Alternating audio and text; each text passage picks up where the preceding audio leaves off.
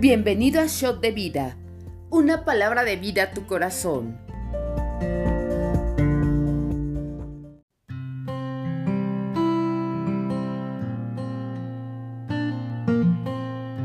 Bienvenido al devocional. El día de hoy comentaremos Primera de Reyes 15 y 16 y también el Salmo 40. Si quieres seguirme en la lectura, estaré usando versión Reina Valera actualizada del 2015. Y dice, en el año 18 del rey Jeroboam, hijo de Nabat, comenzó a reinar Abiasa sobre Judá y reinó tres años en Jerusalén. El nombre de su madre era Maca, hija de Absalón. Él anduvo en todos los pecados que había cometido su padre antes de él. Su corazón no fue íntegro con el Señor su Dios, como el corazón de su padre David. No obstante, por amor a David, el Señor su Dios le dio una lámpara en Jerusalén, levantando a su hijo, a un hijo suyo después de él y manteniendo en pie a Jerusalén, porque David había hecho lo recto ante los ojos del Señor y no se había apartado en todos los días de su vida de nada de lo que le había mandado, excepto en el asunto de Urias el Eteo. Hubo gran, hubo perdón, guerra entre Abías y Jeroboam todos los días de su vida. Los demás hechos de Abías y todas las cosas que hizo no están escritos en el libro de las crónicas de los reyes de Judá había guerra entre Abías y Jeroboam. Abías reposó con sus padres y los sepultaron en la ciudad de David y su hijo Asa reinó en su lugar. Vamos a detenernos aquí y comentamos, ¿va? Quiero recalcar esta parte que dice, su corazón no fue íntegro con el Señor su Dios como el corazón de su padre David. Digo, em, pues realmente Creo que este es el verdadero problema con el reinado de Abías, su falta de relación personal con Dios. David pecó, como nos dice el versículo, durante su reinado, pero realmente la ventaja que tuvo fue que su corazón permaneció perfecto con Dios y ya lo habíamos platicado en capítulos anteriores. Realmente en esta parte del libro de Reyes no tenemos como muchos más este, detalles, pero si te gusta el chisme santo puedes ir a Segunda de Crónicas 13 donde podemos encontrar un registro más detallado, bastante más interesante, sobre el reinado de Abías. Nos cuenta cómo había guerra entre Jeroboam eh, de Israel y, Abías de Judá, y cómo Abías retó a Jeroboam confiado en la justicia y fidelidad de Dios. Jeroboam respondió con un ataque sorpresa y la victoria pues ya parecía asegurada para Israel sobre Judá, pero Abías clamó a Dios y Dios le entregó la victoria a Judá ese día. Y de hecho en 2 de Crónicas 13, 18 nos dice, así fueron humillados los hijos de, Israel en aquel tiempo, y los hijos de Judá prevalecieron porque se apoyaron en Jehová, el Dios de sus padres. Aunque Judá ganó en aquella ocasión, uno de los comentarios bíblicos que consulté menciona que el verdadero problema con el reinado de Abías fue su falta de relación personal con Dios. Y aquí quiero preguntarte, ¿cómo está tu relación personal con Dios? Que no es lo mismo que servicio. Fíjate bien, porque muchas veces como cristianos nos, nos confundimos un poquito o se nos va la cabra al monte y pensamos que el tiempo que dedicamos al servicio o a escuchar prédicas en internet o a escuchar música cristiana eh, lo, lo, interpretamos o lo ponemos prácticamente a cuenta del tiempo que yo paso con Dios. Y no es así, el tiempo que pasamos con Dios debe ser un tiempo específico, un tiempo de oración, un tiempo apartado, dedicado específicamente a eso. Y nada tiene que ver con el tiempo que tú ocupas para servir en la congre, que tú ocupas para escuchar pláticas en internet o quizá este, para escuchar música cristiana, como te decía. El tiempo verdaderamente importante es el tiempo en el que tú tienes la oportunidad de derramar tu corazón delante de Dios, de saber qué piensa acerca de las cosas que estás viviendo, de conocerlo a Él personalmente. Y en esta parte te decía, los comentarios bíblicos señalan que uno de los más grandes problemas del reinado de Abías fue eso, que nunca tuvo una verdadera relación con Dios, ¿no? Se, mantuvo prácticamente de la relación de herencia, ¿no? No, no tenía una relación personal. Vamos a seguir comentando. Vamos al versículo 9. Dice, Asa, rey de Judá, en el año 20 de Jeroboam, rey de Israel, Asa comenzó a reinar sobre Judá y reinó 41 años en Jerusalén. El nombre de su madre era Maca, hija de Absalón. Asa hizo lo recto ante los ojos del Señor como su padre David. Barrió del país a los varones consagrados a la prostitución ritual y quitó todos los ídolos que habían hecho sus padres. En el 13, también depuso a su madre Maca de ser reina madre porque ella había hecho una monstruosa imagen de acera. Asa destruyó la monstruosa imagen y la quemó junto al arroyo de Kedrón, aunque no quitó los lugares altos. Sin embargo, el corazón de Asa fue íntegro para con el Señor todos sus días.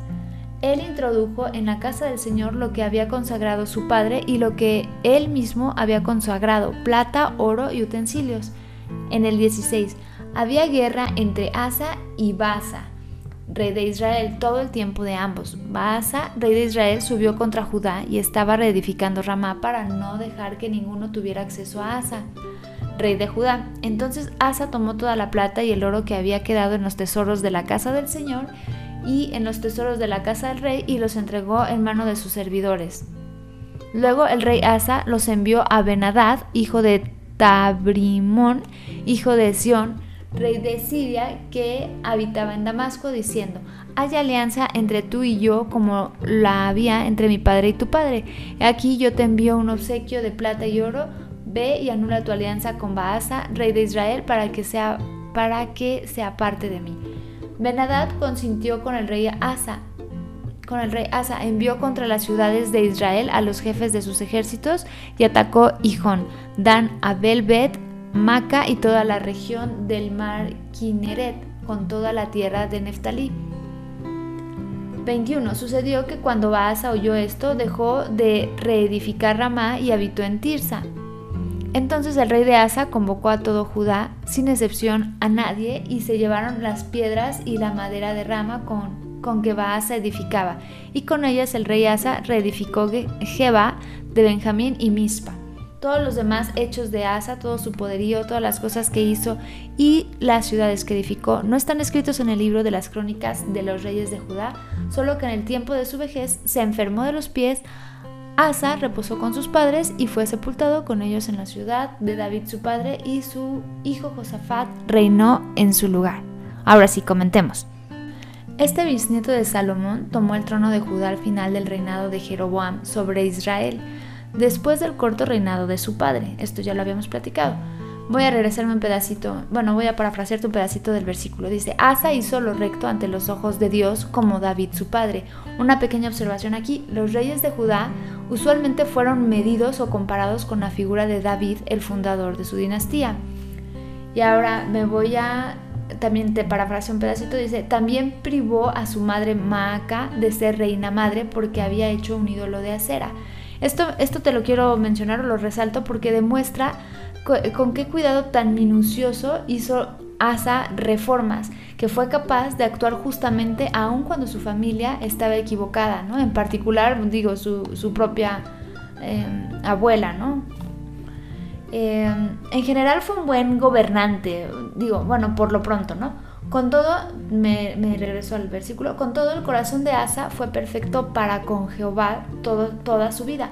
El corazón leal de Asa fue mostrado en sus reformas en contra de la idolatría y las sanciones del Estado hacia la perversión y en su restauración de ciertos utensilios de oro y plata y joyas al templo, ¿no? Pero al final, bueno, ahorita nos vamos a, vamos a comentarlo, pues también eh, falla cuando es retada su fe, ¿no?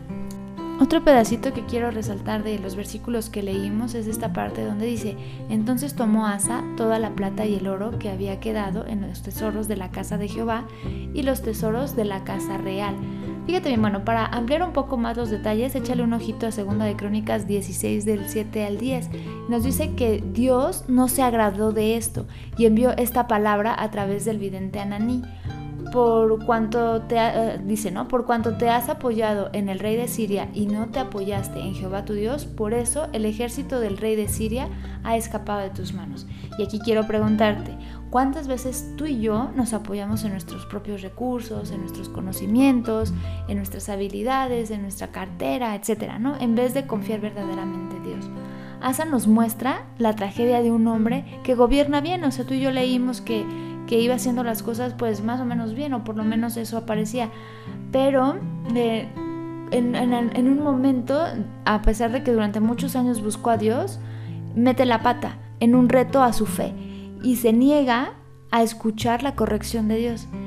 Bueno, eh, no sé, se me hace como una parte súper importante eh, la enseñanza que recibimos de estos versículos porque en verdad muchas veces podemos llevar una vida muy apegada a la palabra, a las enseñanzas que hemos recibido en la iglesia y todo, y llega un reto a nuestra fe y en lugar de, hacernos crecer, nos rompe. Y quería remarcar esta parte para que tú y yo eh, estemos pendientes, estemos alerta a esta oportunidad en la que nuestra fe puede ser estirada, pero que corremos también el riesgo de quedarnos en el camino, ¿no? Y bueno, vamos a, a leer ahora el Salmo 40 y lo comentamos.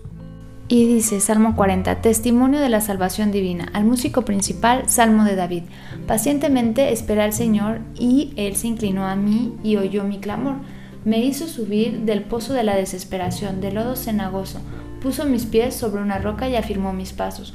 Puso en mi boca un cántico nuevo, una alabanza a nuestro Dios. Muchos verán esto y temerán y confiarán en el Señor. Bienaventurado el hombre que pone su confianza en el Señor y no vuelve la mirada a los soberbios, ni a los que se enredan con la falsedad. Oh Señor Dios mío, tú has multiplicado tus maravillas y tus pensamientos para con nosotros. No hay nadie comparable a ti. Si intentara referirme y hablar de ellos serían demasiados como para ser contados. El sacrificio y la ofrenda no te agradan. Tú has abierto mis oídos holocaustos y sacrificios por el pecado no has pedido. Entonces dije, he aquí yo vengo, en el rollo de pergamino está escrito acerca de mí, el hacer tu voluntad, oh Dios mío, me ha agradado, y tu ley está en, medio de mi corazón. He anunciado justicia en la gran congregación, he aquí no he detenido mis labios, oh Señor, tú lo sabes. No he encubierto tu justicia dentro de mi corazón, he proclamado tu fidelidad y tu salvación. No he ocultado tu misericordia ni tu verdad en la gran congregación. Tú, oh Señor, no detengas de mí tu compasión, que tu misericordia y tu verdad me guarden siempre, porque me han rodeado males incontables, me han alcanzado mis, mis iniquidades, y no puedo levantar la vista. Son más numerosos que los, los cabellos de mi cabeza, y mi corazón me ha fallado. Ten a bien, oh Señor, librarme, oh Señor, apresúrate a socorrerme sean avergonzados y humillados aún a los que buscan mi vida para, para cortarla. Vuelvan atrás y sean confundidos los que desean mi mal, sean desolados a causa de su vergüenza los que dicen, ajá, ajá, gócense y alégrense en ti todos los que te buscan. Digan siempre los que aman tu salvación, el Señor se ha engrandecido, aunque yo sea pobre y necesitado, el Señor pensará en mí. Tú eres mi ayuda y mi libertador. Oh Dios mío, no te tardes. Me fascina ver esta lista de beneficios de esperar en Dios enlistados en este salmo. Dice, se inclinó a mí y me oyó. O sea, Dios lo escucha y me hizo sacar del pozo de la desesperación. Lo saca de, de su locura, ¿no? De lodo cenagoso, de esa situación que sientes que te está ahogando, en la que te estás hundiendo. Luego puso mis pies sobre peña, o sea, pone mis pies en algo firme, en este caso Jesucristo, en nuestro caso Jesucristo, y enderezó mis pasos, le muestra por dónde debe de andar. Cuando andamos como confundiditos, Dios viene y endereza nuestros pasos, endereza nuestros caminos. Puso luego en mi boca cántico nuevo, alabanza a nuestro Dios. Cuando tú puedes alabar, y cantar al Señor es porque ya comenzó en ti un proceso de sanidad, un proceso de liberación. Y dice, verán esto muchos y temerán y confiarán en Jehová. Y de paso, lo que nos está diciendo, y de paso es que sirve para que otros más sean eh, testigos del poder y, y de la bendición de Dios sobre tu vida, de tal forma que lo anhelen y también puedan venir a conocerlo. Y más adelante dice, has aumentado, oh Jehová Dios mío, tus maravillas y tus pensamientos para con nosotros. No es posible contarlos. Mira, es que, bueno, David aquí bendice a Dios como el hacedor de muchas otras maravillas y por sus propios pensamientos. Eh, pensamientos para, bueno, en este caso hacia David mismo y hacia su pueblo. David sabía que Dios pensaba en él, eso me fascina, o sea, esa seguridad y, y esa autoestima espiritual sana en la que sabes que Dios está pensando en ti, que Dios tiene pensamientos acerca de ti y, bueno, y de su pueblo también, ¿no? Pero fíjate bien, son pensamientos favorables, esta sanidad y esta libertad con la que David puede hablarle a Dios y hablar acerca de Dios, me fascina y creo que es algo que necesitamos nosotros incorporar a nuestra vida porque no sé si por herencia o, por experiencia, o no sé cómo, cómo decirlo, muchas veces pensamos que Dios piensa mal acerca de nosotros, ¿no? Y a lo que me refiero es a seguro Dios me va a castigar, o seguro porque hoy no oré o porque no hice mi devocional, seguro me pasó esto malísimo, ¿no? Y, todas estas ideas erróneas acerca de Dios como alguien que nada más nos está eh, revisando y nos está juzgando para castigarnos en el momento y así, me, me, me confronta mucho esta parte con lo que está diciendo David acerca de, sé que tú Dios estás pensando acerca de mí y además tengo la confianza de que estás pensando bien acerca de mí, cosas favorables me fascina. Eh, no sé, te invito a que lo estés practicando. Cada vez que sientas, no, híjole, ya me equivoqué, Dios me va a castigar porque eh, no oré, porque no ayuné, porque no serví, porque no puedas vivir en esta libertad de que a pesar de nosotros mismos, Dios nos ama. Y Dios tiene buenos pensamientos acerca de nosotros. Voy al 6. Sacrificio y ofrenda no te agrada. Has abierto mis oídos. Mira, aquí David entiende que Dios no quiere sacrificio de animales, sino lo que está buscando realmente son corazones genuinos. Aquí como dato cultural, fíjate cómo el Salmo 40 en el versículo 6, que es donde estamos, menciona cuatro tipos de ofrendas, que es el sacrificio, la ofrenda, el holocausto y la expiación. Y estaba viendo en un comentario y, quería platicártelo como dato cultural prácticamente. Cuando nos está hablando de sacrificio, nos está hablando de ofrendas hechas con sangre. Cuando nos habla de ofrenda, son eh, ofrendas hechas sin sangre. Y cuando está hablando de holocausto, son las que se hacen para consagrarse totalmente. Y por último habla de las, las, ofrendas de expiación, que son las ofrendas para expiar el pecado. Quería nada más comentártelo para, como dato cultural, se me hizo interesante.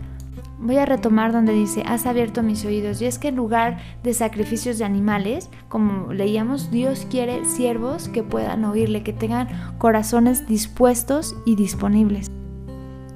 El día de hoy tu corazón está dispuesto, está disponible. Deseamos que esta palabra sea de bendición para tu día. Suscríbete al canal, te esperamos mañana.